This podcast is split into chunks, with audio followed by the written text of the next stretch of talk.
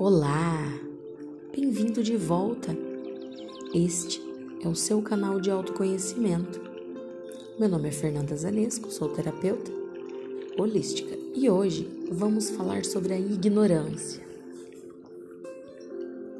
Quando uso a palavra ignorância, não a uso em um sentido negativo. Não quero dizer ausência de conhecimento. Quero dizer algo muito básico, muito presente, muito positivo ela é como somos. É próprio da natureza da existência permanecer misteriosa. E por isso ela é tão bela. Todo conhecimento é supérfluo. O conhecimento como tal é supérfluo. E todo conhecimento somente cria uma ilusão de que sabemos, mas não sabemos.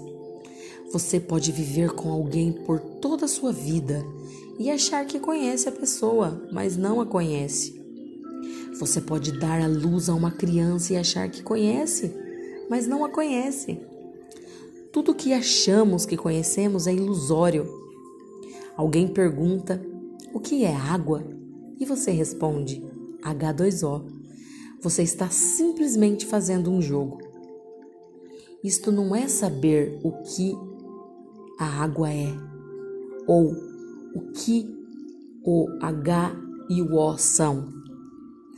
Você está apenas rotulando. Alguém pergunta: o que é esse H, esse hidrogênio? E você fala de moléculas, de átomos, de elétrons, mas novamente está dando nomes. O mistério não é solvido, mas somente adiado. E no final, ainda existe uma imensa ignorância.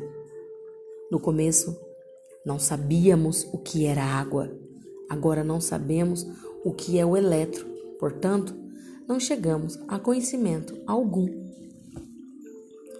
Fizemos um, fizemos um jogo de dar o um nome a coisas, de categorizar, mas a vida permanece um mistério. A igreja é tão profunda, é tão completa, que não pode ser destruída. E quando você entender isso, você poderá descansar.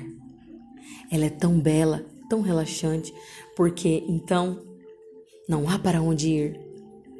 Nada há para saber, porque nada pode ser sabido. A ignorância é completa, imensa e vasta.